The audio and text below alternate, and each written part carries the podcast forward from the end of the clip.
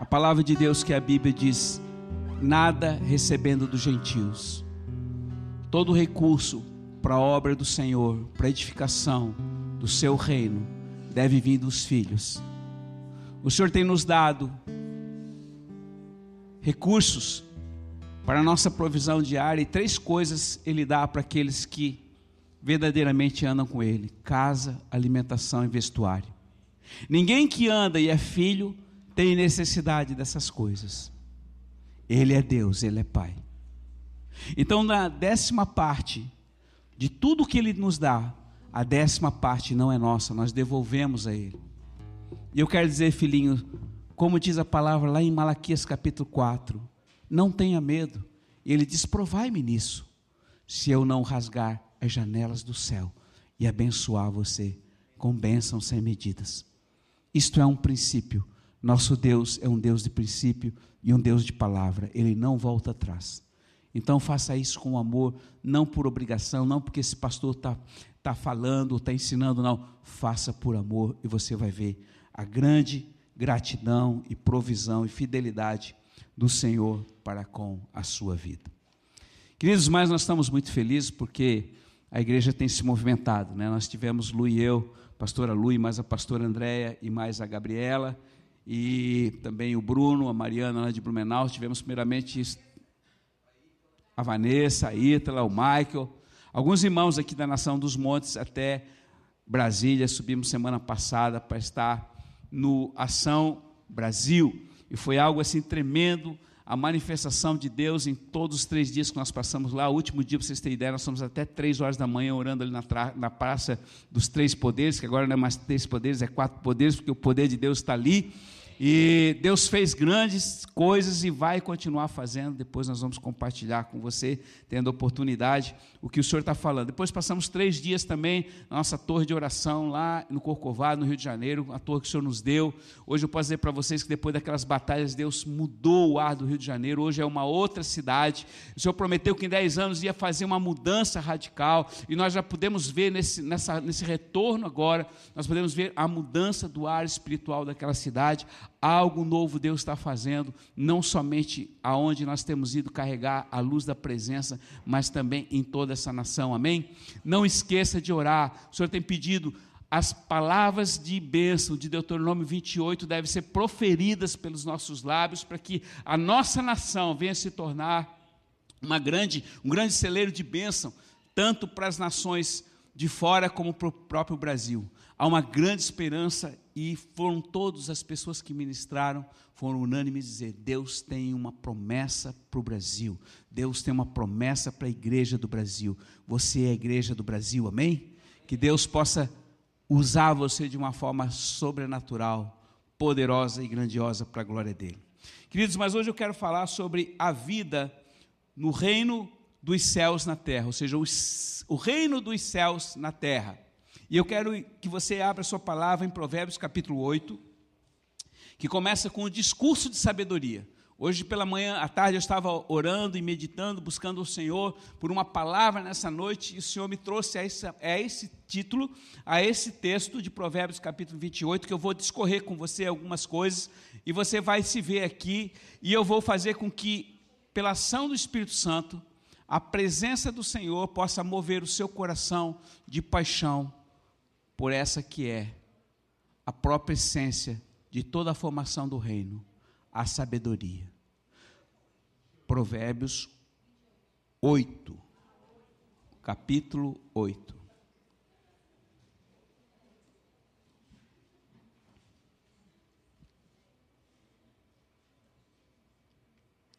Essa semana eu mandei uma palavra na devocional, que estava em João capítulo 1 que Jesus perguntou a André e João, dizendo: O que vocês procuram? Alguém lembra dessa palavra? Quem não recebeu a palavra, levanta a mão. Quem quer receber a palavra, entra em contato comigo. Todo dia pela manhã, quando eu estou no cafezinho, o Senhor me dá uma palavra. E eu reparto com você. E esses dois discípulos falaram a Jesus: depois que ele perguntou o que vocês procuram, ele disse: Onde moras, mestre? E ele disse: Vem e vê. Presta atenção aqui em mim. Você não veio num culto hoje para receber bênção. Você não veio no culto hoje porque é domingo. Você não veio no culto hoje porque alguém veio pregar, trazer uma palavra para a sua vida. Você veio aqui porque o Senhor te trouxe. Porque o Senhor te trouxe para falar com você. Ele já está falando com você. Abra os olhos, perceba. Não se disperse em outras coisas. Guarde o celular. Não seja um crente girafa, corpo presente e cabeça lá fora. Amém? Todos ligadinhos aqui. Nem o crente seis horas. Irmão, seis horas por mim. Amém? Todo mundo ligadinho no Senhor. Presta atenção, Ele está aqui. Quando a trombeta foi tocada, quando eu estava de joelho, Ele, ele está aqui, ó. Os que têm os olhos do coração aberto conseguem enxergá-lo aqui, a presença do Senhor. Não se dispersa. Eu vou falar hoje sobre o reino. Nós estamos tendo grandes perdas espirituais por causa da dispersão. Outro dia que eu preguei sobre conhecer o Senhor no natural. Os discípulos conheceram o Senhor no natural porque eles passaram três anos com Ele.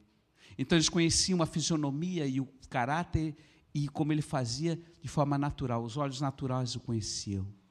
Mas quando ele ressuscitou, eles não o conheceram. Hoje ele está ressuscitado ele está aqui. Você precisa perceber isso. Quantos querem perceber a presença?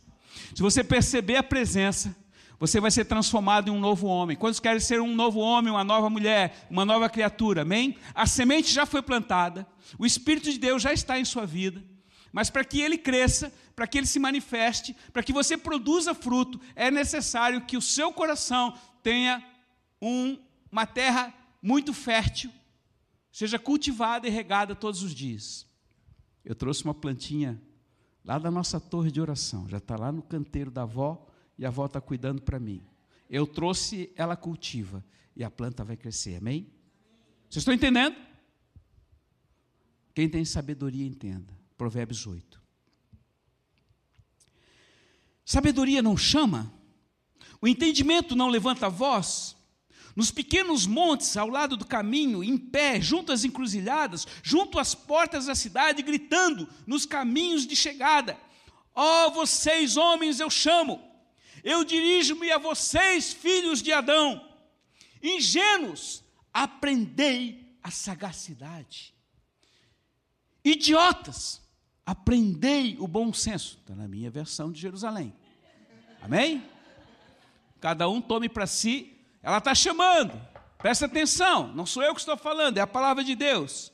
Escutai, porque direi coisas importantes. Abrirei os meus lábios com palavras retas o céu de minha boca murmura a verdade, e os meus lábios aborrecem o mal. Todas as sentenças minhas são justas, nenhuma é destinada ou tortuosa. São leais para quem sabe discernir e retas para quem encontrou, encontrou o conhecimento. Acolhei a minha correção, a minha disciplina, e não o dinheiro o conhecimento é mais valioso que o ouro, porque a sabedoria é melhor que as pérolas e nenhuma joia lhe é comparável. Eu, agora presta atenção, na sua Bíblia você vai ver que a sabedoria está com a letra maiúscula. Eu, a sabedoria, moro com a sagacidade. O que, que é ser sagaz? É aquele que não desiste, é aquele que é impetuoso, aquele que não engana, aquele que é forte, e eu possuo o conhecimento da reflexão. O temor do Senhor é o ódio do mal. Eu detesto o orgulho e a soberba, e o mau caminho e a boca falsa. Eu possuo o conselho e a prudência, e são minhas a inteligência e a fortaleza. E é por mim que os reis reinam, é por mim que os príncipes decretam justiça, e é por mim que governam os governadores, e os nobres dão sentenças justas. Por quê? Porque eu amo os que me amam, e os que madrugam por mim hão de me encontrar. Quantos madrugam por ela aqui? Bem poucos, né? Preste atenção. Comigo estão riquezas e honra, os bens estáveis e a justiça. Meu fruto é melhor que o ouro, que o ouro puro. O meu lucro vale mais do que a prata da lei. Eu caminho pela vereda da justiça e ando pela vereda do direito, para levar o bem aos que me amam e encher com os seus tesouros. Agora preste atenção. Yahvé, o Senhor, me criou, primícia da sua obra seus feitos, de seus feitos mais antigos, desde a eternidade eu fui estabelecida, desde o princípio, antes da origem da terra, quando os abismos não existiam, eu fui gerada, e quando não existiam os mananciais de águas, antes das montanhas fossem implantadas, antes que as colinas fossem geradas, eu fui criada. E ele ainda não havia feito a terra e a erva, nem os primeiros elementos do mundo. Quando firmava os céus, eu estava lá quando traçava a abóbada sobre a face do abismo, quando condensava as nuvens no alto, quando se enchiam as fontes do abismo, quando punha um limite no mar e as águas não ultrapassavam seu mandamento, quando assentava o fundamento da terra, eu estava junto com ele como mestre de obra. Eu era o seu encanto todos os dias e todo o tempo eu brincava em Sua presença, eu brincava na superfície da terra e encontrava as minhas delícias entre os homens. Querida sabedoria, querida águia, eu invoco a Tua presença agora aqui neste lugar.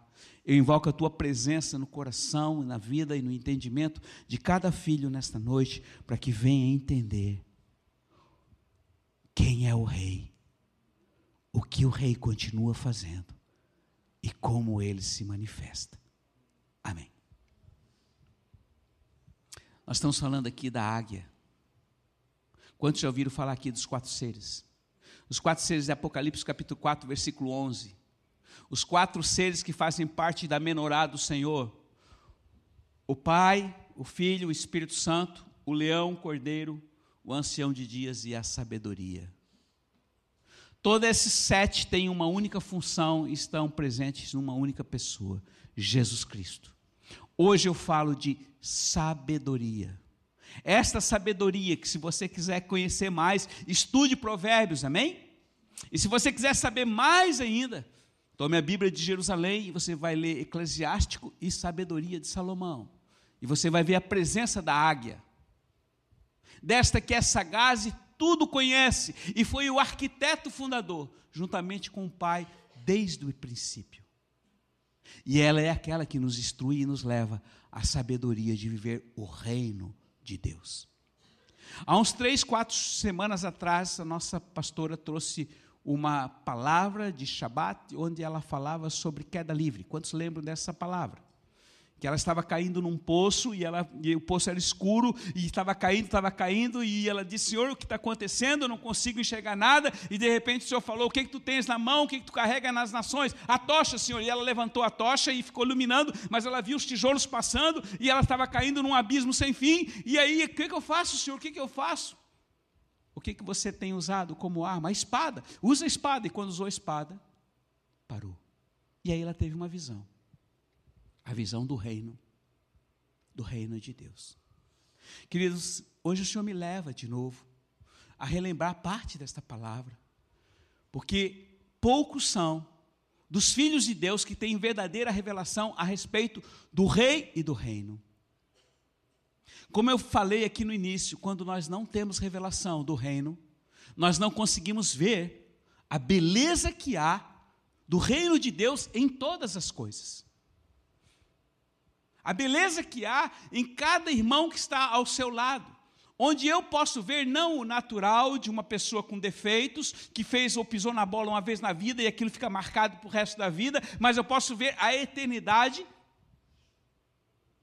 de um milagre que Deus fez em cada um de nós. A eternidade, filhos, é para todos. Mas a melhor parte da eternidade é para você, amém? Para aqueles que creem, para aqueles que receberam Jesus no coração e que hoje não são mais os mesmos, mas são transformados por uma nova pessoa. Quantos são nascidos de novo aqui? Aleluia. Então, quando você olhar para o lado, você vai ver não a pastora Elisa, não vai ver o pastor Adilson, mas você vai ver a eternidade e a beleza de Jesus Cristo na vida de cada um. E Deus quer hoje mostrar e voltar de novo, abrir os olhos do coração para que você entenda o que é viver a eternidade. Existe algo na eternidade que é infinito, e todos nós sabemos que é a ação do Espírito Santo, e aquilo que é espírito não há limite tanto de tempo como de espaço. E o Senhor tem dito: o que eu tenho e o que eu coloquei hoje no coração de vocês não há limite. Você crê nisso? Você crê que a palavra de Deus é para esses dias? Amém? Por que não consegue enxergar? Porque nós não conseguimos enxergar. Porque eu não consigo enxergar. Porque eu sou absorvido pelo que é natural, pelo que está ao meu redor. Quando eu não consigo perceber, eu ando e sou absorvido na minha alma pela circunstância. Como eu falei para vocês, há muito, desde 2000 até 1980, eu sou velho. Até início da década de 80, eu amava o Rio de Janeiro. Eu amava aquela cidade, para mim não tinha cidade melhor no Brasil do que o Rio de Janeiro. O pouco tempo que eu passei lá foram muitos, muito bons. Mas depois eu simplesmente, diante de toda a violência, de tudo que aquela cidade se tornou, para mim se tornou uma cidade repugnante. Eu não gostava nem de passar perto. Até que nós tivemos lá algumas vezes, e a última, acho que foi, se eu não me engano, o pastor Israel foi em 2018, nós tivemos participando da última batalha lá, que a batalha lá no Cristo e no Pão de Açúcar, 2000 e... voltou em 2018. E a partir dali, sem glória nenhuma para o nosso nome, mas a pedido do Senhor, quando nós vamos fazer estratégia. E desde então, há muito tempo, temos levado muitas tochas, inclusive nas, nas favelas, nós tivemos, muito, tivemos muitas batalhas lá, e o Senhor tem nos mandado, mas desde a última, por incrível que pareça, o ar daquela cidade mudou. O ar mudou, e o Senhor deu uma palavra: eu vou mudar essa cidade durante. Em dez anos, essa cidade vai ser mudada. Irmãos, e quem olha, que a última vez que a gente esteve lá, nós olhávamos aquilo era como um vale de osso seco. E se hoje a gente vê muitas vezes as circunstâncias naturais hoje da população do Brasil, você olha, é um vale de osso seco. Mas o Senhor tem falado, profetiza, profetiza, profetiza. E Deus mudou. Pasmem. Quando nós estivemos lá em 2018, ali em Copacabana, aquelas ruas de Copacabana eram cheias de mendigos. Cheias, cheias, nas calçadas. Quantos estiveram lá naquele período? Muita gente. Mas preste atenção. Hoje no. Hã?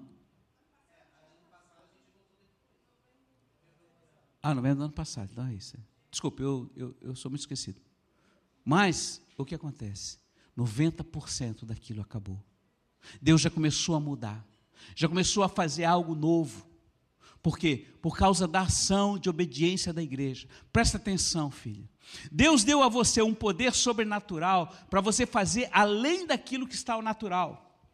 E eu quero colocar hoje para você, porque nós somos limitados às circunstâncias. Quando nós andamos limitados às circunstâncias, nós não temos nem vontade de fazer as coisas por causa dos problemas, por causa daquilo que se levanta a nível natural, de que faz com que a nossa fé venha a ser encolhida ou venha a ser apagada diante de circunstâncias que são adversas. Mas eu quero dizer que Deus permite nós passarmos por circunstâncias e desertos para que a gente possa realmente perseverar, e é pela perseverança que nós vamos conquistar aquilo que Ele tem para nós e para Ele, amém?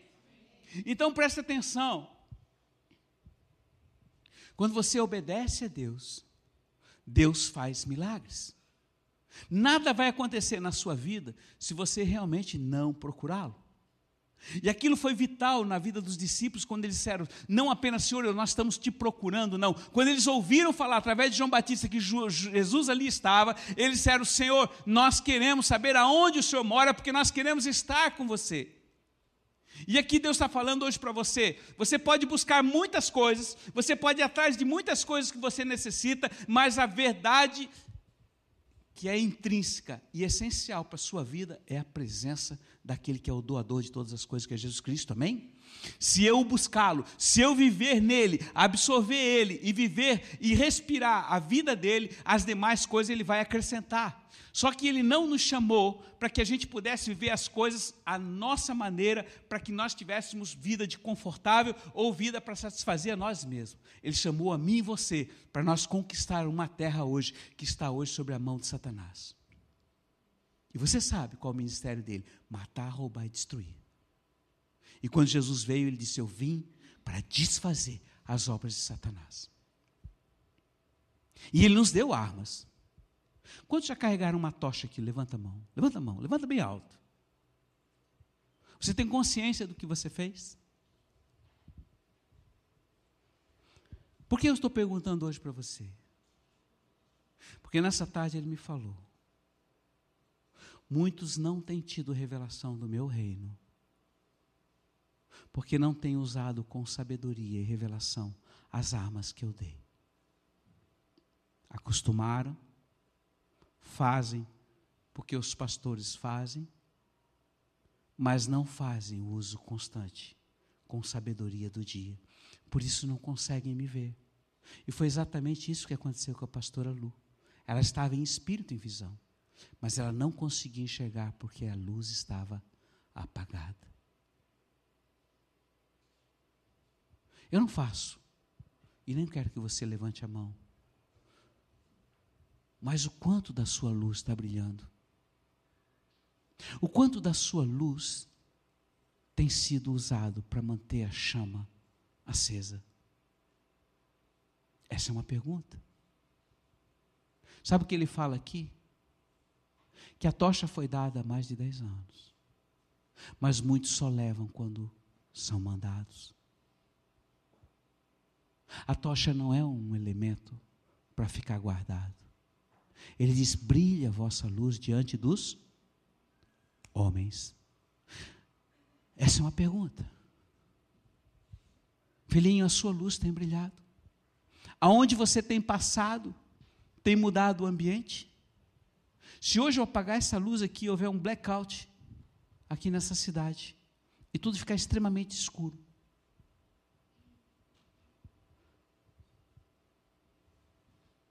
eu faço uma pergunta: a escuridão da luz lá de fora vai entrar aqui dentro? Ou a luz que eu acender aqui, uma única vela, vai sair pela janela? O que dissipa as trevas? A luz. Luz é a presença. Vós sois a luz do mundo. Hoje o Senhor está falando, filho. O que você tem feito com o fogo que eu te dei no coração? Onde você tem carregado? Essa semana, nós tivemos uma experiência muito forte, mais simples, de uma missionária nossa que está no campo a Júlia. E ela foi, e ela está na África para fazer missão. Mas o objetivo dela na África não era apenas fazer uma missão em campo. E hoje ela está num campo, no segundo maior campo de refugiados do mundo, que fica ao norte de Uganda. Os mais velhos sabem o que é, o que foi a Uganda no tempo de Idi Amin Dada que foi um dos caras mais déspotas e mais assassinos da nação, que matou mais de um milhão de pessoas. Aquela é uma nação muito, muito sofrida. Mas Deus a enviou para lá. E ela está ali naquele meio, juntamente com outros dez missionários. E ela, essa semana, ela disse, pastor, eu vou acender a, a tocha aqui nesse lugar. Eu vou acender a luz da presença que o Senhor tem me dado, no meu coração eu vou acender aqui. E ela acendeu, e Deus trouxe essa palavra no momento que ela acendeu a tocha naquele campo de refugiados. Ele diz assim: Hoje o fogo da presença chegou a um dos lugares mais difíceis da terra. Qualquer campo de refugiado é um lugar difícil, mas na África, na verdade, é um grande campo de orfandade. As crianças, em um número exorbitante, estão órfãos ali, deixaram seu país para fugir da guerra do Sudão do Sul. Muitos viram seus pais serem mortos. É, muitos viram seus pais serem mortos e eles atravessaram sozinhos as fronteiras, enfrentando rebeldes, fome, sede, calor extremo e todos os perigos que refugiados enfrentam. E hoje são um grande aglomerado de pessoas. Eles já estão ali por muitos anos. Muitos cresceram e crescem ali em condição precária. Vivem de ajuda humanitária, mas não têm a menor dignidade, porque as suas mentes foram atrofiadas pela fome, traumas e escassez de tudo, medo e insegurança os definem. Hoje a presença entra em forma de uma tocha para a transformação do campo em um grande celeiro de salvação e a esperança adentra aos campos. Cada um dos missionários tem uma tocha em suas mãos. Ela se multiplicou das mãos da Júlia e ela passou para cada um que faz parte dessa missão. Uma igreja forte, sólida e como nome de esperança chegou a se e se institui hoje ali naquele lugar. Não há perspectiva de vida melhor para os que ali estão, mas a eternidade os alcançará. Eles conhecerão a verdade e a verdade os alcançará. A igreja que já existe será fortalecida e vivificada para, o, para a glória do Rei. Assim o é, eu sou o diz sobre a Júlia, sobre os missionários, está uma porção de renovo de vida e de alegria no espírito. Um dos maiores campos de refugiados do mundo se tornará em um dos maiores campos de salvos da terra. Mesmo sob o regime islâmico, os missionários estão auxiliados por anjos e esses servem de cálice de salvação do sangue de Jesus. E os que têm um encontro com o Rei não o esquecerão e morrerão por Jesus e receberão o galardão na glória. Assim como cada missionário que a graça, a unção e o amor do Pai invada seus corações esses dias. Paz seja com vocês. Sabe quem escreveu? Sabedoria.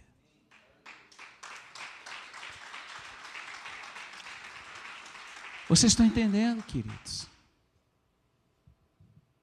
Que quando você libera o que está no seu coração, as demais coisas Deus faz? E é muito simples. É muito simples, né, Deia? A Deia teve lá em algumas das favelas no Rio de Janeiro levando a tocha. Não é verdade, filha? E muitos foram salvos, estão sendo salvos, por causa da fé de uma única pessoa. Hoje eu coloco para você, que está com pena de si mesmo, que está sentindo autocomisseração, que está insatisfeita com a vida, que acha que ninguém liga para você. Milhares em um campo de refugiados.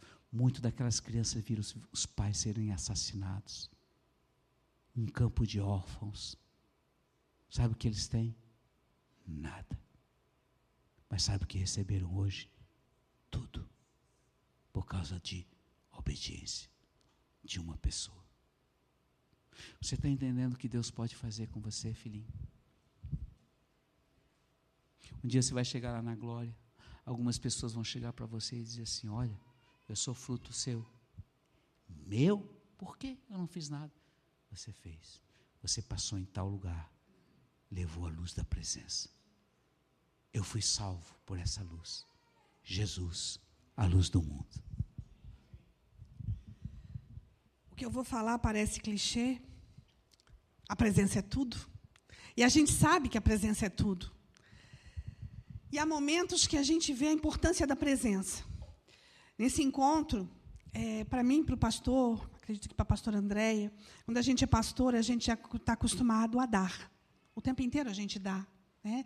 A gente tem atendimento pastoral, a gente tem ministrações, a gente tem palavras, a gente é, dá aula, a gente dá. E é difícil receber, a gente até recebe de um, de outro, pela internet.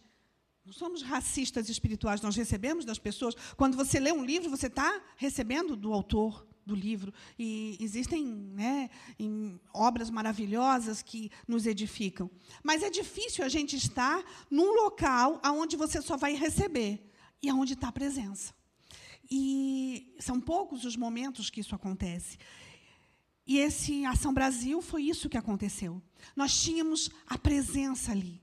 E fomos ministrados por pessoas cheias da presença. Não eram é, popstar né, do mundo gospel. Eram pessoas cheias de Deus. Algumas pessoas que estavam ali, elas transbordavam Deus. Né? E a gente estava ali e estava transbordando de Deus o tempo inteiro. E foi tremendo. E o que eu queria falar com você é com relação à presença. Alguém, de, levanta a mão aí, quem tem uma promessa. Você não precisa me dizer a promessa, mas você tem uma promessa de Deus. Quem tem? Quase todos têm uma promessa. Sabe de uma coisa? a promessa é maravilhosa. E Deus não é homem para mentir, nem filho de homem para se arrepender. Então a promessa vai se cumprir. Mas melhor que a promessa é a presença. Mais importante que a promessa é a presença. E todo o processo da presença. E eu queria que você entendesse isso. Sabe quando Deus disse para Moisés tirar o povo do Egito? Ele disse: Olha, vai lá e tira o meu povo. Existia já uma promessa, o povo cria nisso. Ia haver um libertador. E eles esperavam o libertador. E Moisés foi criado no Egito, esperando o libertador. Quando ele era pequeno, ele não sabia que o libertador ia ser ele. Então, ele foi criado esperando o libertador. E todo o povo de Deus no Egito esperava o libertador. Aí, de repente, Deus fala com Moisés e diz: Olha, vai lá e tira o meu povo. Só que a frase de Deus foi tremenda. Diz o que, que eu vou dizer para Faraó? Diz para ele: Deixa o meu povo ir para me prestar culto no deserto. Sabe o que, que Deus falou? Deixa o meu povo ir para ter a presença. Deus não disse: Deixa o meu povo ir porque eu quero dar a terra prometida para eles. Essa era a promessa: tirar do Egito e dar uma terra prometida, que era Canaã, hoje Jerusalém. Essa era a promessa. Mas Deus não falou da promessa quando mandou tirar. Deus disse: para prestar-me culto. Ou seja, para estar comigo. É a presença. É a presença o mais importante. Pega o que a Júlia fez. Ela entendeu um chamado. E foi rápido o chamado dela. Não foi uma coisa de muito tempo. De repente ela sentiu o chamado. E de repente ela disse sim. Quantos de nós em algum momento, e o Senhor está falando aqui, que muitos de vocês falaram isso. Muitos mesmo. Em algum momento, numa ministração, alguém falou: A quem enviarei? E você, no seu coração, disse assim: A mim, Senhor, eu vou. Deus acreditou em você. Presta atenção: Deus acredita. A gente às vezes não acredita, mas Ele acredita. Ele acreditou em você. Quando ele disse para a Júlia, quando a Júlia disse para ele, eu vou, Deus acreditou nela. Mas ela podia estar sentada esperando acontecer. Ela fez acontecer. Aqueles missionários que estão lá estão fazendo acontecer. Estão pagando um preço alto. Falei com ela essa semana, ontem, ontem. Ela disse, pastora, tá, tá bom aqui. A comida está bem simples e a gente não tem lateral nas paredes. A gente só tem o teto de zinco. Mas tem um cobertor, tá bom aqui mas tem um cobertor. Você está entendendo? Feliz da vida, porque tem um cobertor. Olha para o seu quarto hoje e você vai ver que você tem todas as paredes laterais. Olha para cá, nós estamos reunidos, temos todas as paredes laterais, nós não temos só um teto de zinco. Aquele povo que está lá, aquelas crianças que estão lá, Crianças que chegaram lá há cinco anos, há seis anos, há sete anos, porque não é ontem que aconteceu a guerra, nós estamos falando da guerra do Sudão, nós não estamos falando da guerra da Ucrânia, que foi esse ano. Nós estamos falando de uma guerra que já vem de tempo. Aquelas crianças que foram estupradas, aquelas crianças que foram abusadas, aquelas crianças que perderam os pais, que viram seus pais morrerem. Aquelas crianças estão num aglomerado de gente. E sabe o que, que esses missionários estão lá fazendo? existe esperança para você. Eles foram lá anunciar a promessa. Mas quando eles anunciam a promessa, eles sentam com aquelas crianças e eles ministram a presença. Presta atenção, Deus está te chamando a ministrar a presença. A não esperar a presença só num encontro. Vai ter o Ação Brasil Recife, olha aí, se prepara, se você quiser ir, vai, vale muito a pena. Vai ser em setembro. Tem o Ação Brasil, vai. Tá, aqui para a estância, vai. Seja feliz, vai, vai. Mas vai com a presença. Vai para estar com a presença. Não vai esperando a promessa, não vai esperando o evento. Teremos um evento agora, semana que vem, com a pastora Marcília lá da estância. Vai esperando a presença, ela está trazendo a presença, ela está trazendo a presença, e é através disso que você vai. Eu quero essa presença. Eu quero o que essa mulher tem. Ela tem o quê? Jesus. Ela não tem nada. E ela tem absolutamente tudo. Jesus. Presta atenção. Presta atenção. eu, eu fiquei muito feliz quando é, os pastores ministraram lá. Eu anotei algumas datas, nem todas estão aqui, mas eu anotei algumas datas que eu queria falar para vocês que 1979. Quem estava nascido em 79, além do vô e da avó aqui? O Adilson? 1979. Foi feito o primeiro encontro de evangélicos dessa nação. Você sabia? Primeiro encontro nacional de várias igrejas no Brasil foi feito em 1979, geração 79. Era um encontro para que, no ano 2000, quem nascesse em 79 teria 21 anos. Era um encontro para uma geração. Nós estávamos lá. Eu e o pastor estávamos lá. É, a gente é antigo. 1987, primeiro encontro nacional em Brasília, com todas as igrejas e comunidades do Brasil. Na época, presidente Sarney, ele até foi lá e a gente orou com ele. Nós estávamos lá. 1995, oração pela nação no Brasil. Nós estávamos lá. 2000, ano, anos 2000, vários encontros do Diante do Trono. São Paulo, Brasília, Belo Horizonte. Nós estávamos lá. Fogo e Glória, nos anos 2000. BH, nós estávamos lá. Fogo e Glória, em Santa Catarina. Nós estávamos lá. Quem estava nos, nos Fogo e Glória de Blumenau aí? Levanta a mão. Nós estávamos lá, igreja. 2013, oração no Congresso Nacional com a pastora Valnice, Ana Paula Valadão e a pastora Zenete. Nós estávamos lá, temos fotos lá no Congresso orando. Ação Brasil Salvador. Pastor Israel, pastor Tiago e alguns homens. Quem estava lá? Ação Brasil Salvador. Nós estávamos lá como igreja. 2020, oração nas embaixadas. Nós estávamos lá. 2021, oração em Brasília. Nós estávamos lá. 2022, Ação Brasil, Brasília. Nós estávamos lá. Sabe o que quer dizer isso? Glória ao nosso nome? Não. Nenhum. Quer dizer que todas as vezes que Deus convocou o seu povo, nós entendemos e obedecemos. E nós vamos continuar fazendo isso. E quem quiser vai obedecer junto e nós vamos continuar obedecendo. Porque a obediência quer dizer a presença. Sabe por que, que nós estávamos lá? Porque nós caçamos a presença. E eu quero que você entenda, procure a presença, procure a presença, seja um caçador de Deus, seja um caçador da presença, você precisa buscar a presença. Esses eventos são eventos que mudam gerações. E assim, 1979, ah, aquela geração que nasceu em, em, em, em 79, no ano 2000 tinha 21 anos. Toda aquela geração foi alcançada? Não. Mas se um foi alcançado, já valeu a pena. Eu e o pastor estávamos lá, mas nós estávamos lá com dois ônibus das igrejas onde nós participávamos. Todos aqueles dois ônibus hoje estão na presença? Não, infelizmente não.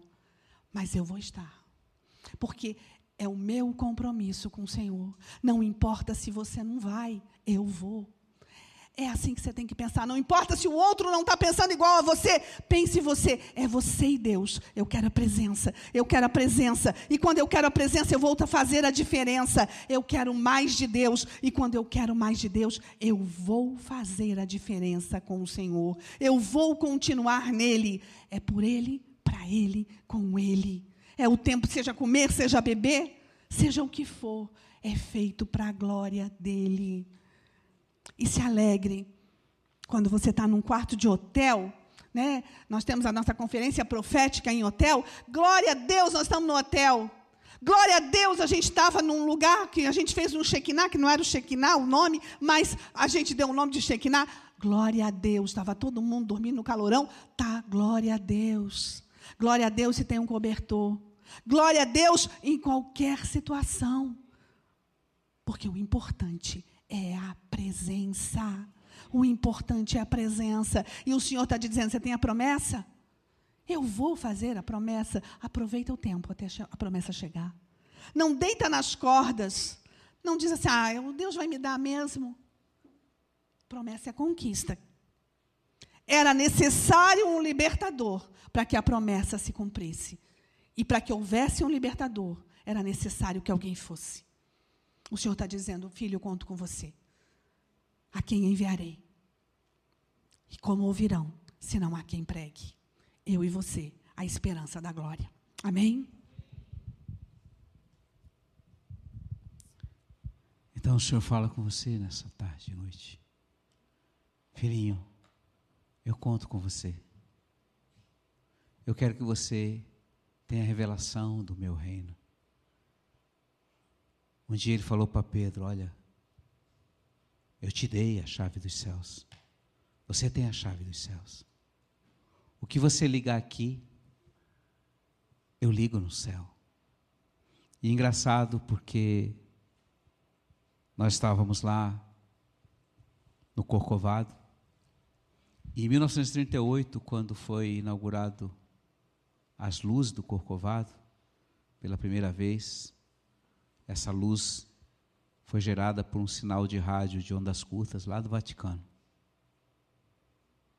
E quando foi dado o sinal lá, acendeu a luz de um ídolo. E o Senhor falou: Aqui é um lugar de idolatria, foi um lugar de idolatria por muito tempo. Mas hoje eu faço desta rocha um local de adoração aos meus verdadeiros adoradores. Hoje já não existe mais idolatria tanto. Existe hoje muito turista, turistas de todas as nações. Três dias seguidos nós passamos mais de seis horas lá em cima no dia, orando e profetizando. Mas Deus transformou e está transformando essa cidade. E o Rio de Janeiro, por muitos anos, foi a capital da nossa nação. Eu quero lançar um desafio para você, igreja. Desde que veio a pandemia, eu já estou encerrando, nós vamos para a ceia do Senhor. Quando surgiu a pandemia, o Senhor disse: não subam mais a Jerusalém todo mês, porque não vai dar. Graças a Deus, hoje nós estamos com um casal em Jerusalém. Mas eu estava lá agora em Brasília, o Senhor falou: Eu quero que a igreja esteja aqui todos os meses, pelo menos um. E nesses próximos meses, maio, junho, julho, agosto, não temos ninguém ainda que possa ir e orar e interceder pela nação. Quando o nosso André estava lá em Herhurt, na casa de oração, Deus deu para ele uma palavra. Profetiza sobre o Brasil, as bênçãos de Deuteronômio 28. Desde então, todos os dias, esse pastor tem profetizado sobre esta nação. Há uma esperança. Mas para que a luz fique acesa, é necessária energia. Quem está disposto a manter o fogo? Ainda há pouco você orou. Deus não rejeita a oração. Sabe por que muitas vidas hoje estão fracas? muita insegurança, muita preocupação, pouco oração, pouco relacionamento com Ele. O rei é visto e é vivido como Jesus falou: vem e vê. Feche teus olhos, querido. Eu vou orar com você. Querida sabedoria, nesta noite eu te invoco para que a tua presença venha agora e tal como é os olhos da águia que enxergam 80 vezes mais do que o olho humano, hoje eu te digo: gera esses olhos no coração da noiva, gera esses olhos no coração da tua igreja, até mesmo aqueles que não estão aqui, mas estão me assistindo de casa. Gera e abra os olhos do coração, para que a noiva possa enxergar Yeshua ressuscitado em espírito. Gera, ó sabedoria, os olhos abertos e os ouvidos abertos para ouvir a voz do Mestre. hoje, nesta noite. Que cada um desses filhos queiram muito morar aonde o Senhor mora. Repita comigo, igreja. Querido mestre, nesta noite entendo que falas comigo. Eu não quero fazer uma oração, uma reza que diz: Venha o teu reino. Eu quero, Senhor, trazer o teu reino na minha vida. E eu sei, Senhor, que Ele já está dentro em mim.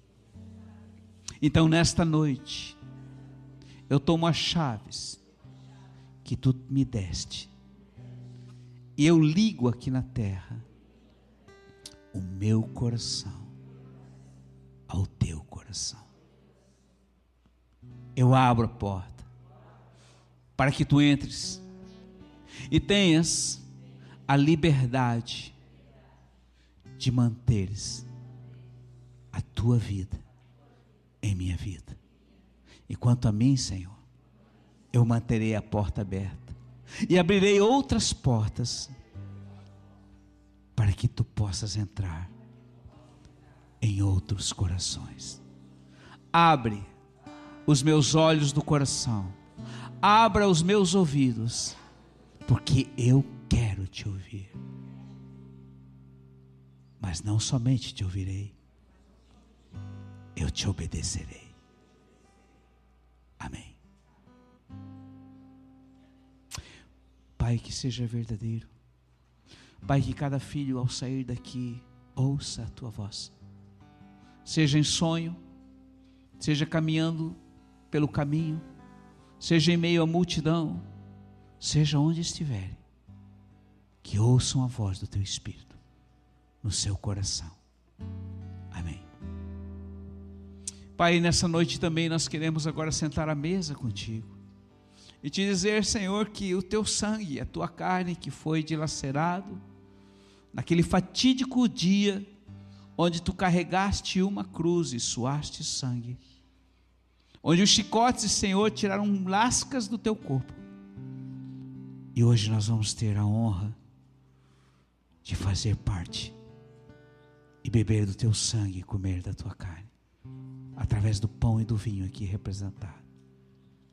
Pai, nesta noite nós queremos pedir perdão pelos nossos pecados, pelas nossas transgressões, pelas nossas afrontas de pensamento, palavra e ação.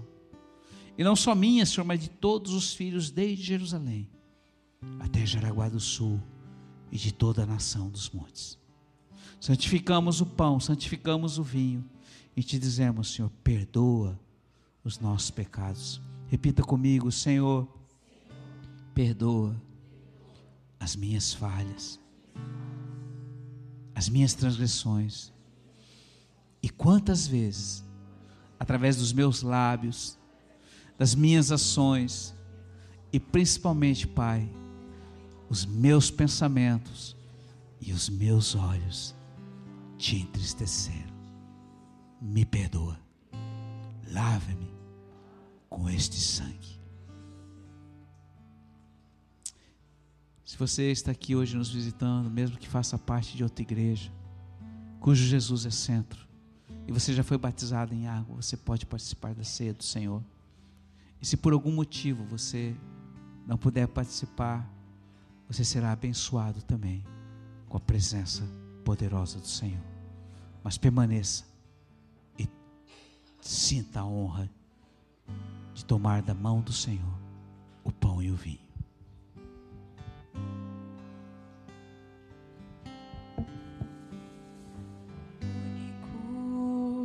Que é digno de receber a honra e a glória, a força e o poder. Ao Rei